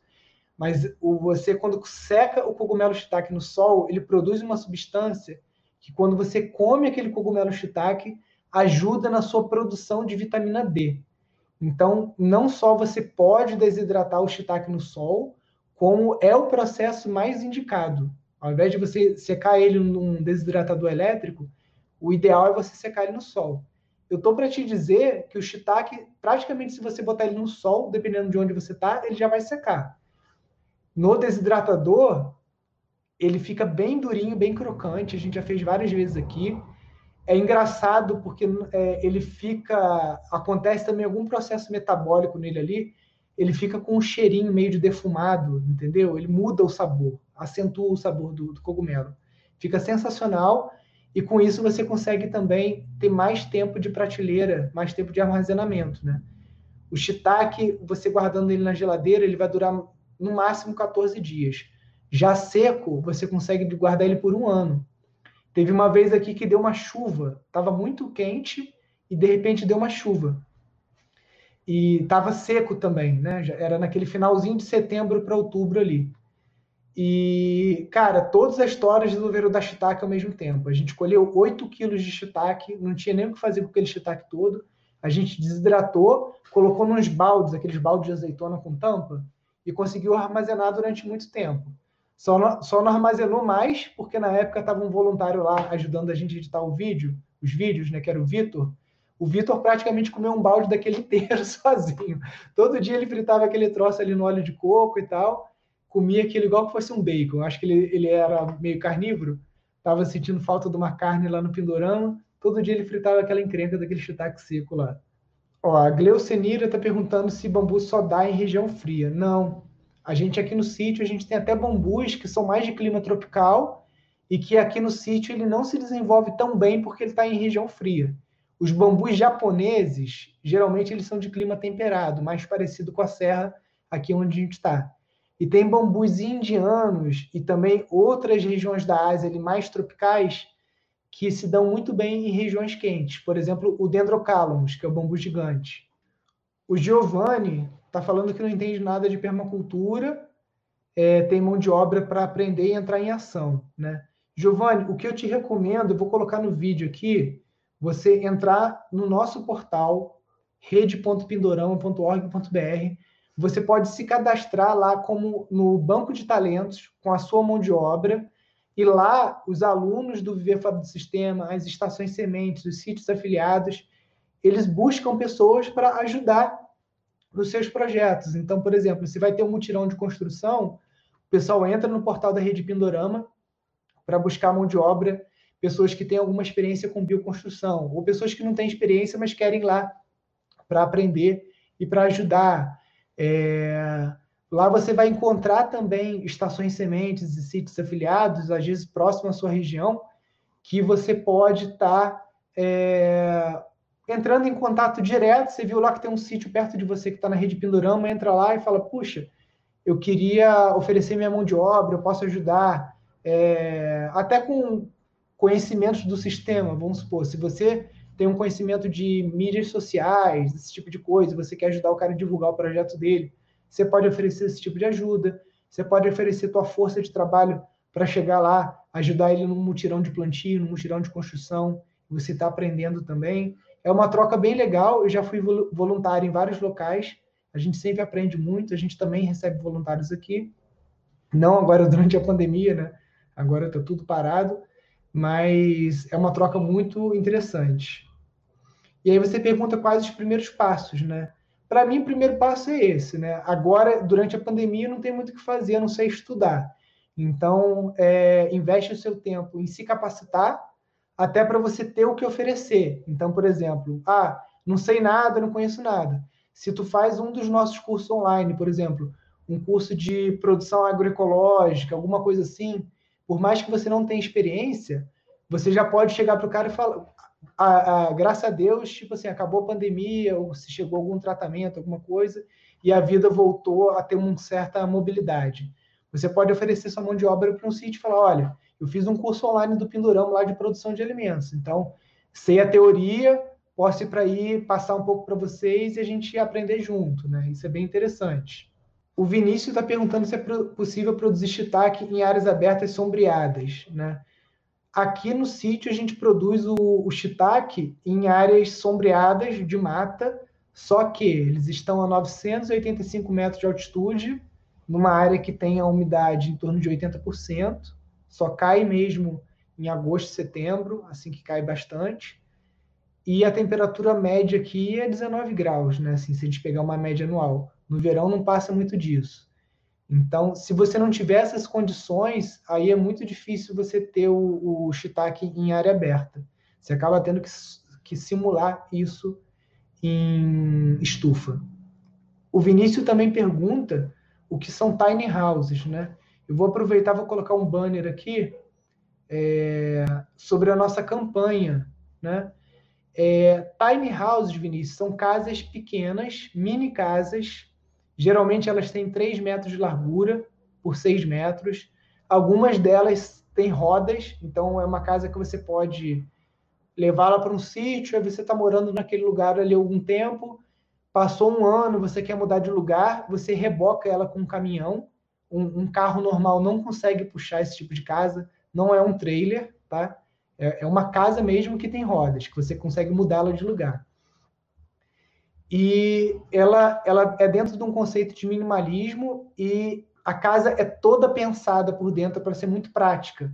Então, por exemplo, a escada que você acessa o mezanino ou geral, ela a escada já é um armário, ela tem gavetas, então tudo ali é calculado para você conseguir ser muito organizado dentro de um espaço mínimo, né? E o Instituto Pindorama está fazendo uma campanha é, que está na Kikante. Eu vou deixar o link aqui embaixo na descrição do vídeo. Eu não coloquei, é, não está agora, mas eu vou colocar. E essa campanha é o seguinte: a gente vai construir duas tiny houses no Instituto Pindorama, uma com materiais de baixo custo, tipo pau a pique, aquecedor solar de baixo custo, uma série de coisas. Vai documentar tudo isso num curso online do lado dessa casa, a gente vai construir uma outra casa utilizando materiais comerciais ecológicos. Então, a gente vai utilizar madeira certificada, vai utilizar lã de PET reciclada para isolamento acústico e térmico, vai utilizar telhas ecológicas, aquecedores solares, placas fotovoltaicas, uma série de coisas.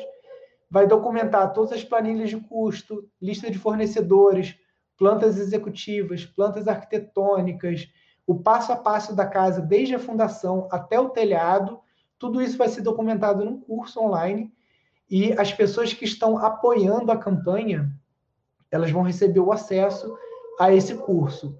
O objetivo desse curso é ajudar pessoas a saírem do aluguel ou aquelas pessoas que têm um sítio, não tem casa no sítio, construir a sua casinha lá, ou quem é arquiteto, construtor, gosta de colocar a mão na massa, às vezes construir uma empreiteirazinha e trabalhar com isso, trabalhar construindo casas, é, mini casas ou tiny house.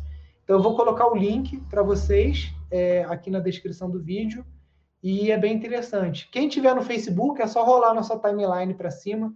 No Facebook está lá, no Instagram também está é, tá lá nos destaques o link da campanha.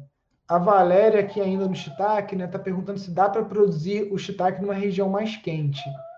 Valéria, se passa muito de 25 graus, é bem complicado. Aí você acaba tendo que gastar energia elétrica com ar-condicionado. E aí o seu custo já vai ficando mais alto, né? Se você, a gente tem amigos que são produtores de destaque em é, estufa climatizada. Aí você soluciona isso usando painéis fotovoltaicos, né? E ar-condicionado.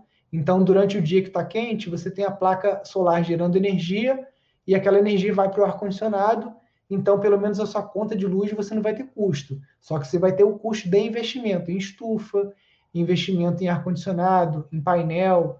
Então, o ideal é a gente não brigar contra a natureza, a gente é a favor.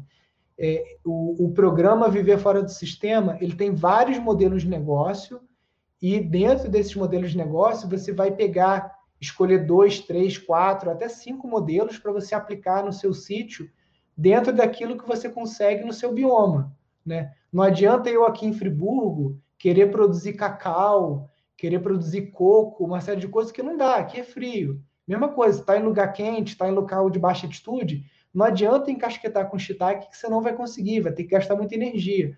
Então a gente tem que tra trabalhar junto com a natureza. Então, se você é um lugar quente, você tem que ver os modelos de negócio que se adaptam melhor para o teu sítio, né?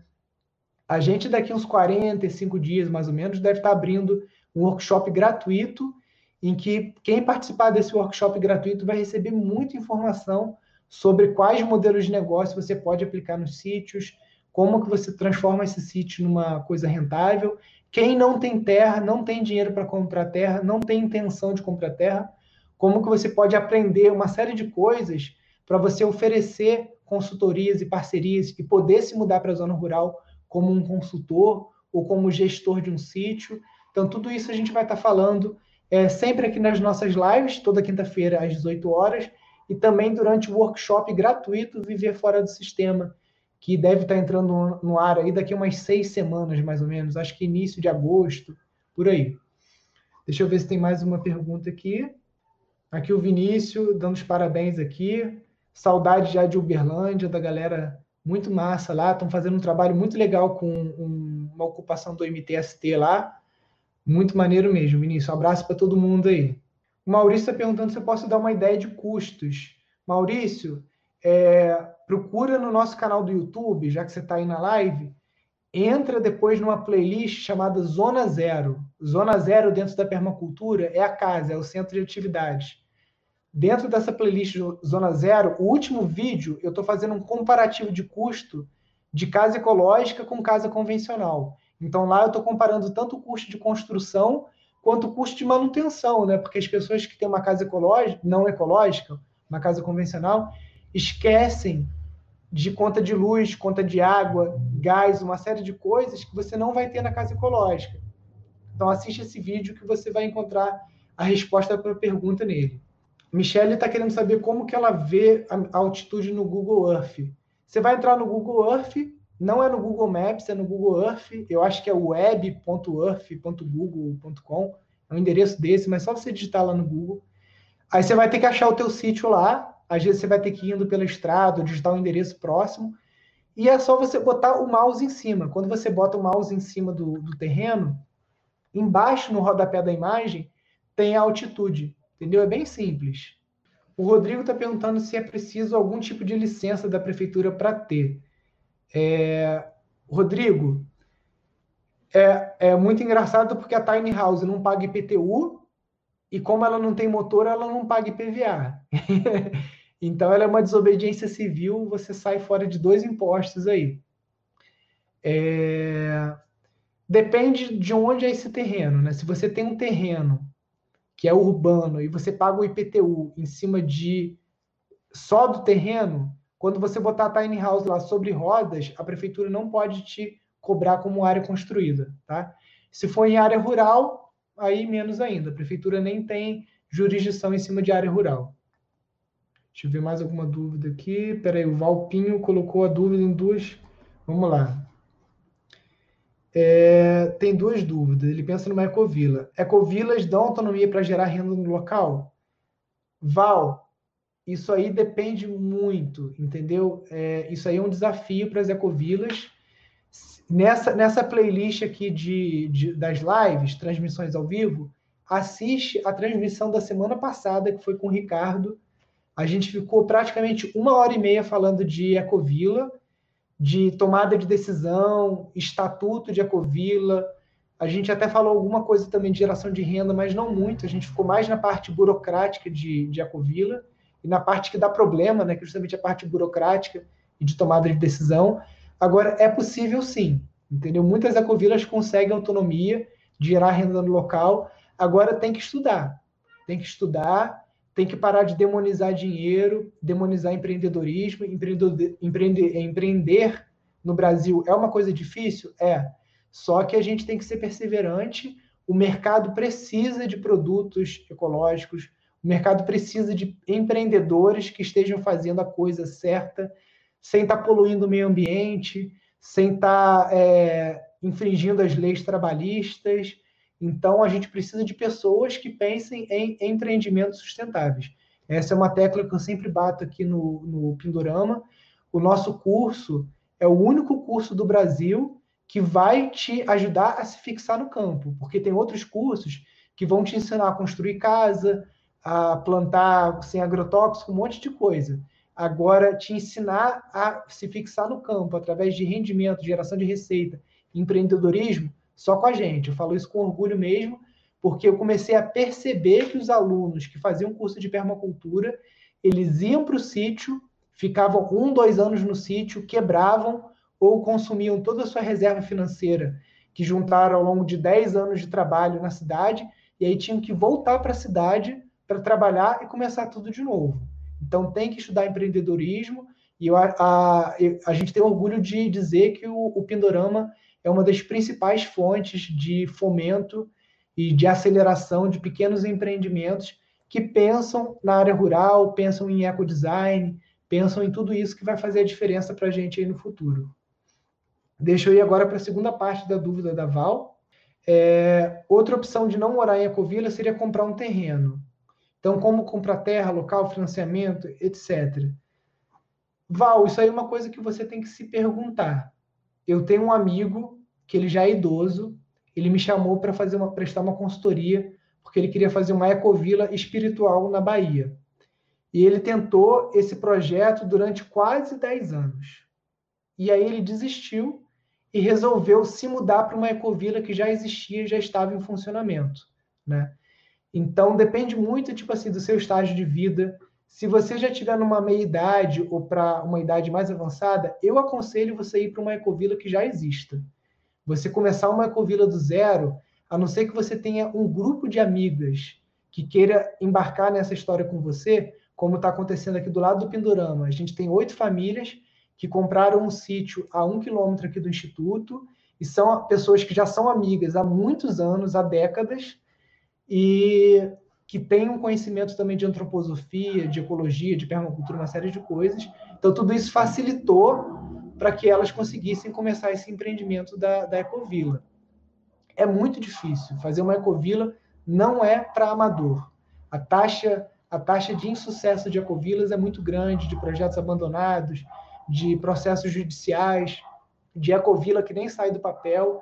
Então você tem que estudar muito, muito mesmo, se capacitar muito, até para você sentir se você quer levantar essa bandeira de começar uma do zero, ou se você vai querer fazer um tour e viajar, conhecer aí pelo Brasil afora, ou até em outros países, né? É, um cantinho que você tenha alguma coisa ali que te ligue com aquele espaço, né? Tem ecovilas que tem um cunho espiritual, tem outras que tem um cunho de permacultura, e aí tem outras que tem um cunho de arte. Então você tem que ver aquilo que te liga, aquilo que te motiva a estar participando de uma comunidade. É, deixa eu responder uma dúvida aqui do Kaká. As relações e objetivos pessoais influenciam muito na fundação de uma comunidade? Com certeza, Kaká. A gente fala que a Covila precisa de uma cola, né? Então, essa cola tem que ser muito forte. Existe uma pesquisa que foi feita ao longo de 30 anos visitando várias comunidades em todo o mundo.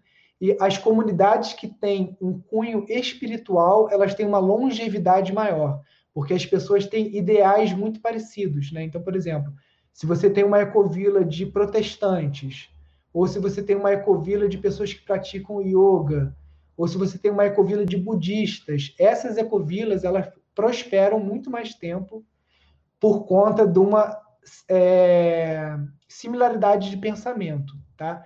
Porém, existe, por exemplo, ecovilas em que a cola é a permacultura e dentro daquela ecovila você tem cristãos, budistas, agnósticos e pessoas de todo tipo e elas conseguem respeitar as suas diferenças e trabalhar juntas em prol de uma coisa que as une, que é a permacultura.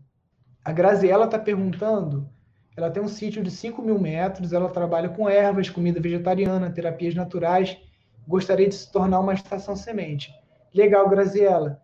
Eu não lembro se você é a Graziella que está na turma 4 do Ver Fora do Sistema, né? Se for o primeiro passo, você já fez, né? Para quem quer se tornar uma estação semente, o primeiro passo é estar matriculada no curso de gestão de empreendimentos sustentáveis porque imagina que a Estação Semente ela é uma representante do Instituto Pindorama naquele município, naquele estado. Então você tem que ser capacitada. Chega um estudante aí, uma pessoa que quer informação sobre permacultura, se você não sabe nada, não sabe explicar, você queima o nosso filme, entendeu? Então o primeiro passo é você concluir o curso e é, existem também outras, outras demandas que a gente pede, outras é, premissas, né? E isso a gente revela dentro do nosso grupo lá, para a gente estar tá trocando ideia e conversando um pouco sobre essa expansão das estações. Se você é a Graziela que eu estou pensando, depois me manda uma mensagem lá no WhatsApp que eu te explico mais. Deixa eu ver aqui mais. A Maria Deusa está perguntando a pergunta dela. Peraí, deixa eu subir aqui para ver se eu acho. Tá. Ela gostaria de produzir cogumelos.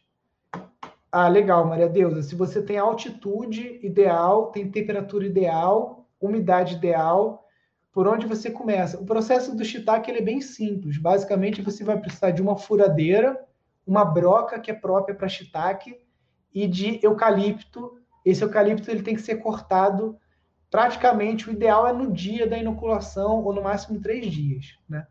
A gente tem no nosso site um curso online de produção de cogumelos.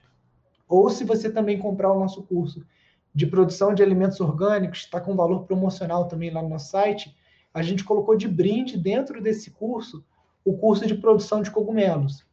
Então você vai precisar altitude, umidade, é, o, os equipamentos que são a broca e a furadeira e um martelo, o eucalipto e a cavilha entendeu? Durante o curso, a gente ensina esse processo todo, que durante a live não tem como ensinar, porque é um processo é, que tem vários é, pormenores, entendeu? Mas basicamente o que você vai precisar é isso, é um investimento muito baixo e é uma coisa que tá, traz um rendimento muito legal para quem trabalha com isso.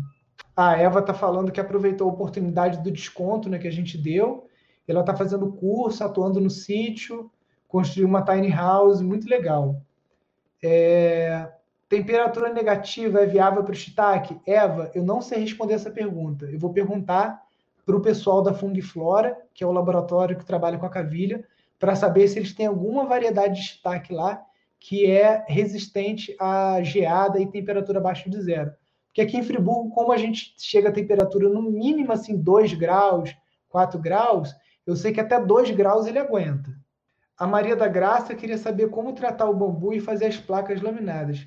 Maria da Graça, é, se cadastra na nossa lista de e-mails, porque a gente vai avisar.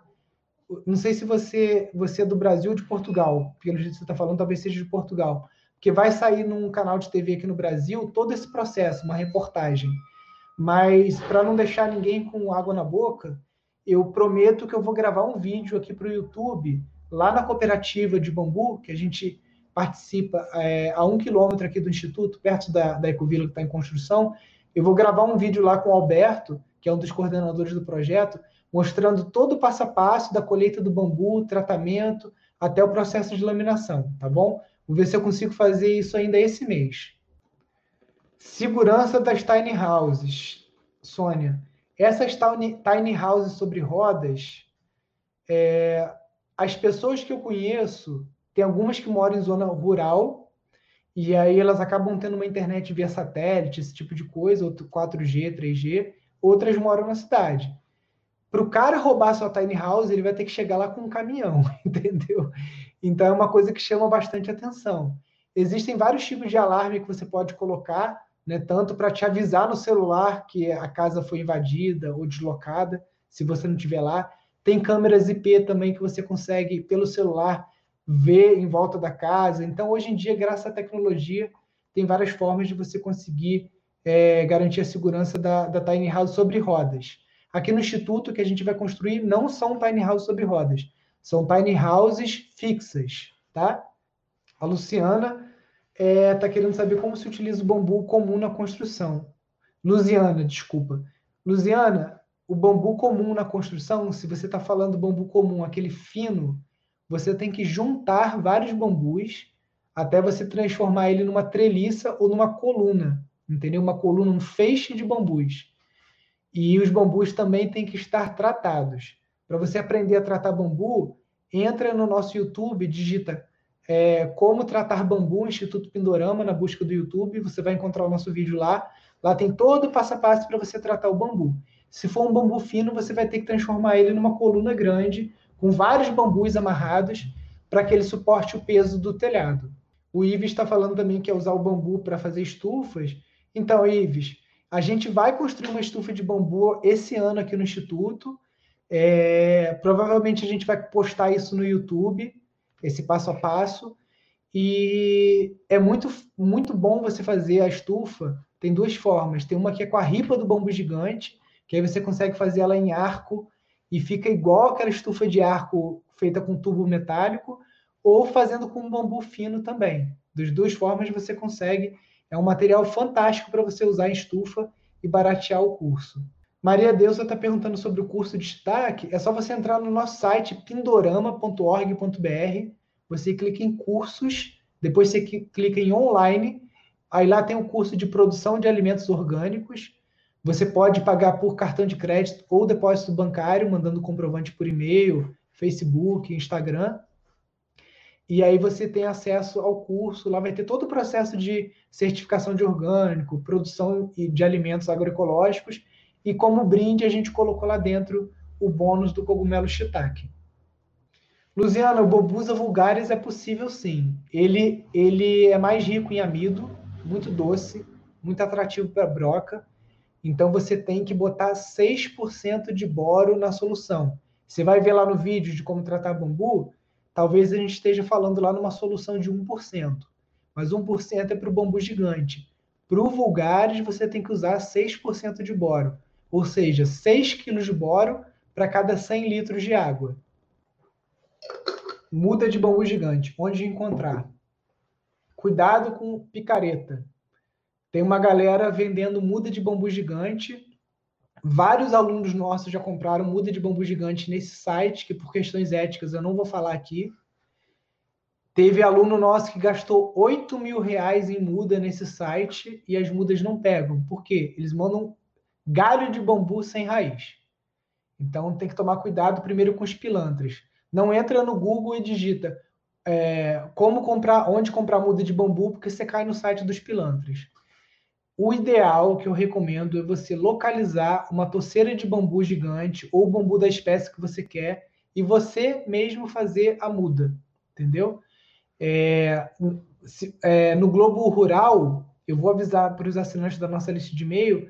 Essa semana a equipe do Globo Rural está aqui no Instituto Pindorama. A gente está gravando várias matérias uma das matérias é como fazer mudas de bambu. Mas eu vou ver se eu consigo gravar isso para botar no YouTube também. A gente não tem esse vídeo no YouTube ainda. Quem faz o nosso curso online de movelaria de bambu, que está também com preço promocional durante a pandemia, se não me engano, ele está 148 reais. É um curso com 22, eu acho, 22 aulas. Pega toda a parte de colheita do bambu, tratamento, como fazer mudas de bambu, é, como você fazer os encaixes para o móvel, etc. Então, dentro desse curso, tem a questão das mudas de todos os tipos de bambu, porque cada tipo de bambu você faz muda de um jeito, tá? Então, o que eu aconselho é você localizar uma toceira e você fazer a muda. Aí você vai ter certeza de que você está tendo um material genético bom, porque você viu a matriz, né? Porque você comprar muda de bambu, você não sabe qual é a matriz, Pode ser um bambu gigante que estava doente, pode ser um bambu gigante que o fenótipo dele não é bom, que ele não tem bambus de um bom diâmetro. Então, o ideal é você localizar uma toceira e você mesmo fazer a muda. A gente aqui no sítio faz mudas. Quando as pessoas vêm para o nosso curso de construção com bambu presencial, a gente vende as mudas para os alunos, mas são mudas grandes, em vaso de 5 litros de terra. É coisa para você botar no carro e levar. Não tem nem como levar de ônibus ou de avião. Porque as nossas mudas a gente garante, entendeu? A gente dá muda grande, com raiz. Muda que vende pela internet, você vai jogar dinheiro, dinheiro fora. Bambu para compra. Bruno, outro, outro segmento de mercado cheio de pilantra também, entendeu? A gente mesmo já comprou bambu tratado numa época que a gente estava precisando terminar uma obra, a gente não tinha bambu nosso tratado, ia ter que cortar ainda, estava verde e tudo mais. A gente comprou bambu de uma galera do Paraná, e quase virou processo judicial, porque os caras falam que trata o bambu, o bambu chegou todo mofado, o bambu brocou. Então, tipo assim, bambu para compra tem que ser de fornecedor fidedigno, tem que ser fornecedor assim que, que garante, que fala o tipo de tratamento, entendeu? É, a gente tem alguns que a gente pode indicar. Eu vou depois colocar na descrição do vídeo do YouTube, no, no Facebook. É muito chato depois de botar comentário, porque você entra no, na, no, na gravação da live, os comentários entram na, tipo em tempo real, então é meio chato. Então vou botar na descrição do vídeo alguns fornecedores de bambu que a gente recomenda, bambu tratado para compra. Cuidado que no Brasil tem muito pilantra se aproveitando desse mercado de bambu, aí vende muda ruim, vende bambu tratado que na verdade não é tratado, que é bambu verde. A Vaneida, né, ela é de Pernambuco, adora Pernambuco, já foi algumas vezes aí, tem paixão. Se Deus quiser, um dia ainda vou morar em Pernambuco. Tem uma escola Waldorf muito boa é, em Paudalho. E vamos ver se faz parte do, dos nossos planos quando a, nossa, quando a nossa filha for um pouquinho mais velha, a gente passar uma temporada em Pernambuco para ela poder estudar, estudar nessa escola. Pernambuco, eu não conheço essa parte que você está falando, Mata Sul. Eu precisaria de mais detalhes para saber se é aquela área mais de serra ou se é uma área mais quente. Se você puder depois me mandar um e-mail, para entra no nosso site, no formulário de contato, manda lá, que a gente conversa por lá, me passando mais detalhes. Luan, pode plantar bambu gigante em morro, sim. Eu já vi bambu gigante em morros com, com é, declividades extremas, tipo 45 graus. Agora, toma cuidado pelo seguinte: pela legislação ambiental, você não pode cortar mesmo espécies exóticas em barrancos com mais de 45 graus. Então, se for uma área muito declivosa, você pode até plantar, mas você não vai poder cortar.